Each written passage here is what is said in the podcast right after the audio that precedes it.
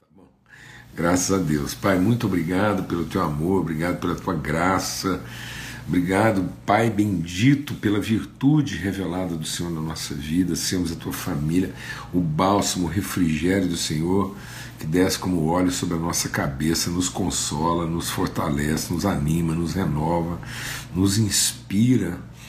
É o óleo que faz iluminar o nosso rosto, que nos dá esperança, que testemunha com frescor que nós somos os teus filhos, essa testificação, esse testemunho vindo da parte do Senhor, que somos os teus filhos, o Senhor em nós e nós no Senhor. E é isso que nós queremos viver, testemunhar, oh Deus, e, e partilharmos com os outros à medida em que estamos aqui ao redor dessa mesa preparada pelo Senhor na viração do nosso dia esse tempo de viração que tantas vezes nos perturba, nos assombra, nos assusta, né? essa, essa penumbra que vai descendo sobre a nossa vida, mas o Senhor faz brilhar em nós o sol da justiça, e nossa vida vai brilhando também até se tornar dia perfeito, Pai, no nome de Cristo Jesus, Senhor. Amém e amém, graças a Deus. Vamos economizar né, o máximo que a gente puder da nossa energia aqui para a gente conseguir é,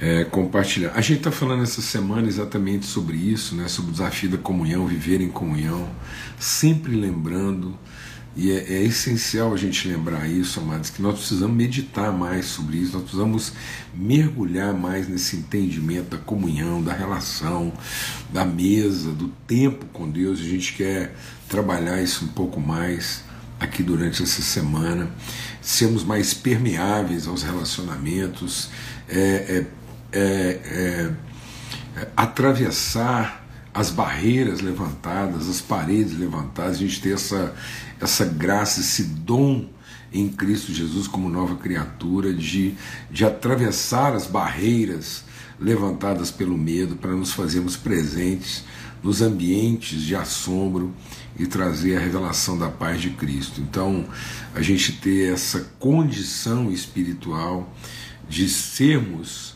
é, invadidos, né, penetrados, permeados pela vida dos outros e também permear a vida dos outros numa relação de conhecimento, de, de comunicação, de transmissão de virtude. Esse é o propósito de Deus.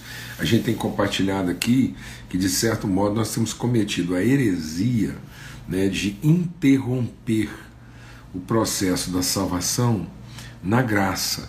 Então, a graça é o que revela, é o que testemunha, é o que estabelece, é o que é, é, declara, é o que transmite, é o que comunica é o que materializa, é o que inclui a nossa vida naquilo que é o propósito eterno de Deus. Então nós somos é uma salvação que se fundamenta no amor e que se revela, se manifesta, é, é, é testificada, é transmitida na graça, mas que se consuma na salvação. Então a graça não é o fim, né? a nossa salvação não tem fim na graça, por isso nós temos que desenvolver a nossa salvação.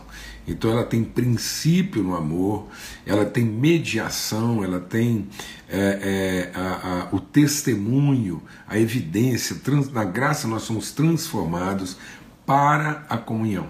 Então o fim, o propósito é que o Espírito, o mesmo Espírito que estava em Cristo, agora também esteja em nós, de modo que ele tendo sido primeiro e único, então ele oferece a sua unicidade em primogenitura. Vou falar devagar. Então Cristo é único. Ele é, ele é o unigênito de Deus, é uma genética única, exclusiva, mas ele sacrifica a sua unicidade para se transformar em primogênito. Ele, no, seu sacrifício na cruz, ele se transforma no primeiro de muitos irmãos. Então, se nós pensarmos que a graça é apenas para nos reconciliar com Deus, nós tornamos o sacrifício de Cristo em vão, porque aí ele, ele estabelece a condição da salvação, mas ele não consolida o propósito da salvação. Então, a salvação não é um fim Então, o processo da salvação estabelecido em nós é para que nós tenhamos comunhão com Deus e uns com os outros. Amém? Então, esse é o propósito. O propósito da, da obra da graça é para que agora a gente possa viver como família, porque esse propósito estava estabelecido lá em Gênesis, quando Deus diz: façamos o homem a nossa imagem, conforme a nossa semelhança, e ele nos abençoou para multiplicar, para gerar.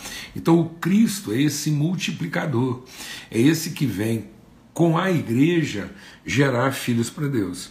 Então, Cristo é Jesus trazendo da parte de Deus o mistério que no seu sacrifício ele vai gerar essa mãe de todos os filhos, que é a igreja, no seu corpo, ele vai conceber, gerar e multiplicar filhos para Deus. Esse é o propósito de Deus, que a gente possa gerar muitos filhos, que a gente possa gerar e produzir muitos frutos. Amém? Então, esse é o desígnio de Deus para a nossa vida, viver em família. Por isso, que quando a gente está vendo aqui a questão da ceia, nós vimos aí toda a trindade, né? o pai, que é o dono da casa, o filho dando a direção e o Espírito Santo conduzindo. Então nós temos três pessoas operando esse lugar de encontro. Então o filho dá a direção, ele dá a palavra, ele diz: Olha, preparem a ceia. E os discípulos perguntam: Onde? Ele diz: O homem com um cântaro de água vai conduzir vocês, o Espírito Santo. E nós vamos chegar à casa do Pai, onde está tudo preparado.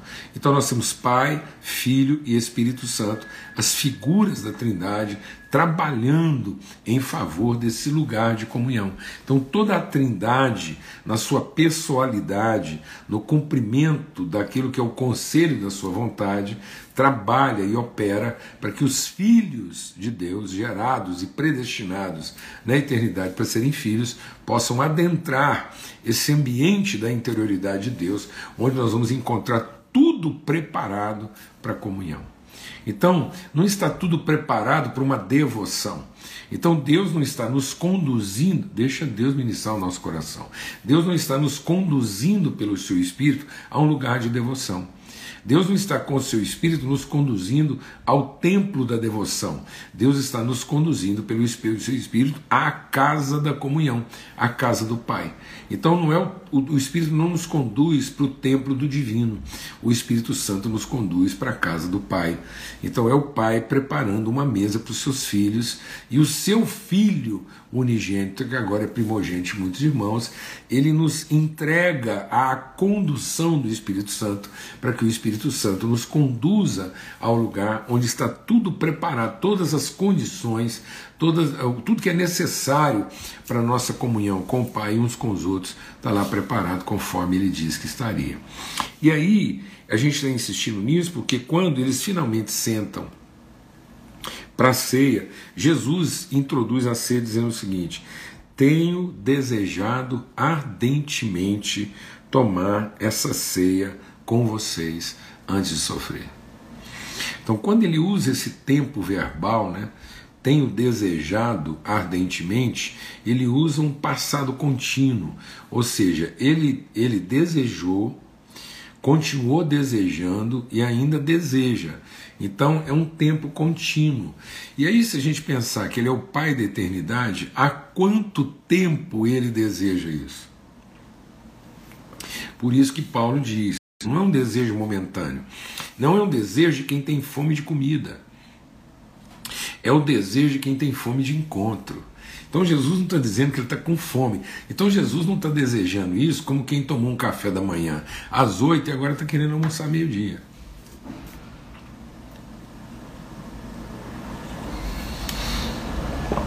Às vezes, amados,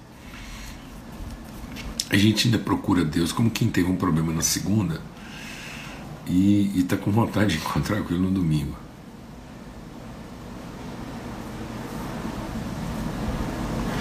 A gente ainda procura Deus com o desejo de quem precisa e não com o desejo de quem conhece. Jesus dizendo que a comunhão na nossa vida tem que ser o desejo de quem conhece, não o desejo de quem precisa. Amém. Então, quando Jesus fala tenho desejado, ardentemente, quão ardente pode ser o desejo daquele que é o maravilhoso, o Deus forte. Então, o Deus forte deseja ardentemente. E o Pai da eternidade tem desejado isso há muito tempo. Então, aquele que conhece a eternidade tem desejado. E aquele que é o Deus forte tem desejado isso ardentemente, poderosamente, intensamente. Então, isso não é um apetite de quem está carente. Isso não é apetite de quem está precisando. Isso é o apetite de quem tem saudade do amigo, do encontro da família. Não é uma necessidade. Nós não podemos continuar procurando a Deus por necessidade. Nós não podemos continuar procurando uns aos outros por necessidade. Uma vez eu quero concluir falando sobre isso. Um amigo falou assim: Paulo Júnior, do jeito que você fala, a gente fica com a sensação de que está tudo resolvido.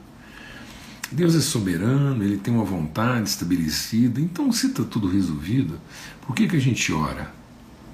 E aí eu devolvi a pergunta para ele. Eu falei, bom, então você está querendo me dizer que se tivesse tudo resolvido, você não oraria?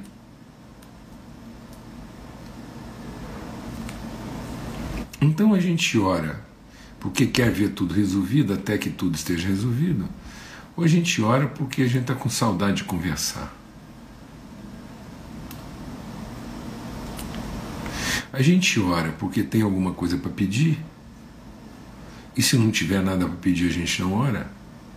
Ou independente de ter alguma coisa para pedir, a gente quer se encontrar para conversar.